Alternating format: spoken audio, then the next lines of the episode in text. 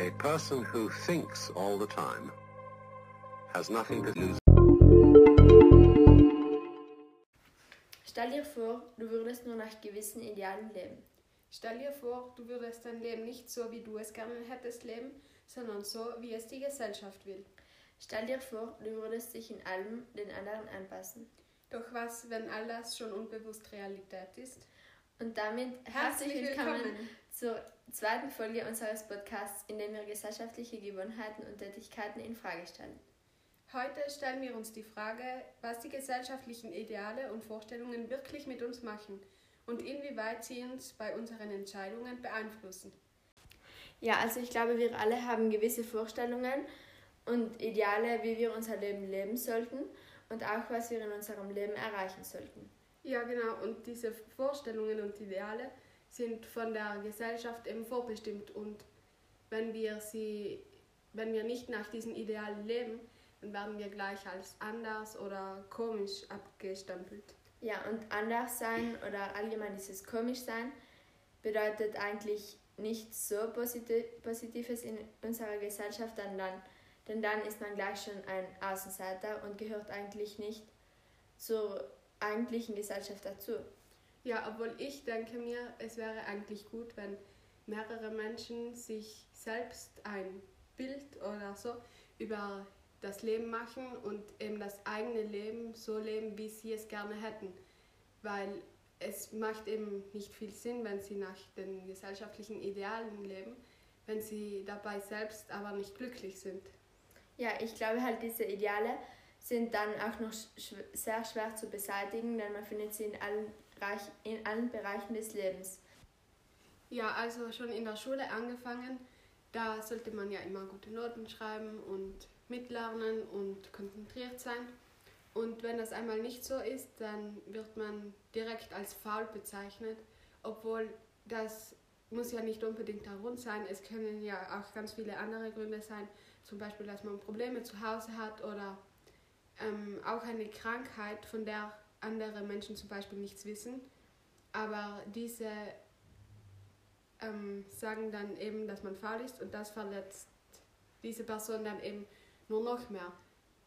Ja, ähm, da kann ich dir auch sehr recht geben und ich finde außerdem, das ist auch eine Frage, die ich mir häufig stelle, nach welchem System funktioniert unser Schulsystem eigentlich. Also wir gehen mit sechs Jahren in die Schule und erlangen unsere Matura dann mit 18 oder 19 und während dieser Schulzeit herrscht so viel Notendruck und Stress, den wir, stand, dem wir standhalten müssen, nur um positive Tests zu schreiben, denn das ist eigentlich das Wichtigste, kommt mir gerade im Moment so vor. Ähm, ja, das finde ich auch. Und ich habe auch einmal gehört, dass unser Schulsystem ähm, beruht immer noch auf ein System, das ein Mann geschaffen hat, der gesagt hat, er will nur Arbeiter und keine Selbstdenker. Und wenn ich so, so darüber nachdenke, ähm, stimmt das irgendwie auch, weil ähm, also wir, besonders die gesellschaftlichen Ideale, auch in der Schule und so, die bereiten uns ja alle nur auf ein, Le ein, auf ein vorbestimmtes Leben vor. Nicht damit wir selber jetzt unbedingt ähm, selbst entscheiden, welchen Lebensweg wir gehen.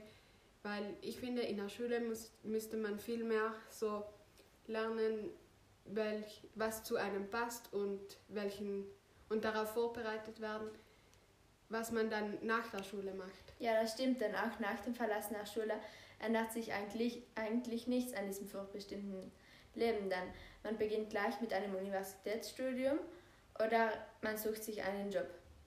Ja, und dann in der Universität, da sitzt man nur wieder mehrere Jahre lang ähm, an Sachen lernen, die man dann wahrscheinlich bald wieder vergisst und nicht wirklich, ähm, den Großteil wird man wahrscheinlich auch nicht wirklich in seinem Job brauchen.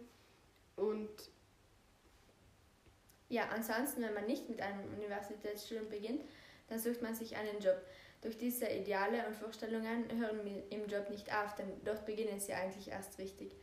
Ich glaube, ein, im Job und in den Berufen findet man sehr große Vorurteile, So ist zum Beispiel ein Doktor als reich und als angesehen abgestempelt, während andere Berufsgruppen oder andere Personen eher als minderer oder niederer angesehen werden. Ja, genau. Und wenn zum Beispiel jemand arbeitslos ist, dann wird er auch als faul abgestempelt, obwohl das kann ja auch mehrere Gründe haben. Zum Beispiel, es kann ja auch noch sein, dass die Firma gemusst hat schließen und dann hat man noch keine weitere, noch keine Arbeit gefunden. Ähm, oder es kann auch krankheitsbedingt sein, ähm, aber eben da die Gesellschaft ist dann der Meinung, dass diese Person nicht hart genug gearbeitet hat und deshalb eben arbeitslos ist. Ja, genau. Und halt während diesem Leben in Arbeit kommt man dann wahrscheinlich irgendwann zu einem Punkt, in dem von einem erwartet wird, eine eigene Familie zu gründen. So ähm, wird von einer Frau meist erwartet, Kinder zu bekommen und wenn sie keine Kinder bekommt, dann wird gleich nach dem Warum gefragt, denn das ist ja eigentlich nicht normal. Und laut Gesellschaft sollte eben der Mann dann hart arbeiten, damit er seine Familie ernähren kann und für sie sorgen.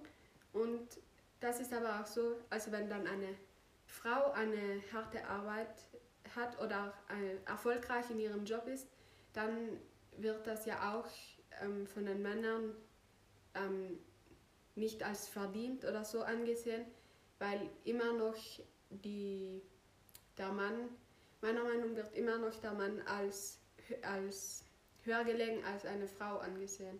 Ja, ich glaube, heutzutage glauben viele Menschen in der Gesellschaft, dass, ein, dass es eine vollständige Gleichberechtigung zwischen Frau und Mann gibt, dass die Zeiten, in denen der Mann wichtiger war als die Frau, vorbei sind. Doch ich glaube, dieses Bild ist in der Gesellschaft immer noch zumindest teilweise verankert. Ja, und auch was in der Gesellschaft immer noch ähm, vorhanden ist, was aber viele nicht einsehen wollen, ist meiner Meinung nach Rassismus. Ja. Ähm, besonders in älteren Generationen, zum Beispiel meine Großeltern, wenn die ähm, jemanden mit dunkler Hautfarbe sehen, dann sagen sie so, ja, was macht er bei uns? Ähm, der soll in, in seine Heimat wieder zurück und er soll unseren ähm, Menschen nicht die Arbeit nehmen. Ja, auch ich habe solche Bemerkungen auch öfter gehört und kann dir deshalb voll und ganz zustimmen. Aber ich glaube, dieses Bild ist nicht nur in den älteren Gesellschaften verankert, sondern wird von Generation zu Generation weitergegeben und so findet man es auch noch in der heutigen jungen Generation, also auch noch sogar bei uns.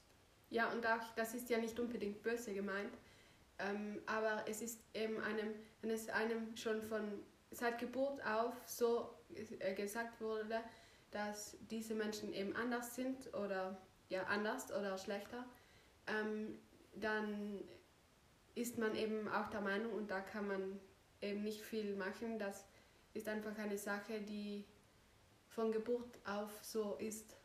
Ja, aber es ist halt, also mich regt es auch immer wieder, wenn ich solche Bemerkungen höre, auf und bei bestimmten Personen kritisiere ich das dann auch. Und diese wissen dann auch nicht unbedingt was sagen, aber ich glaube, die Meinung über ein solches Thema zu ändern, ist sehr schwierig für jeden.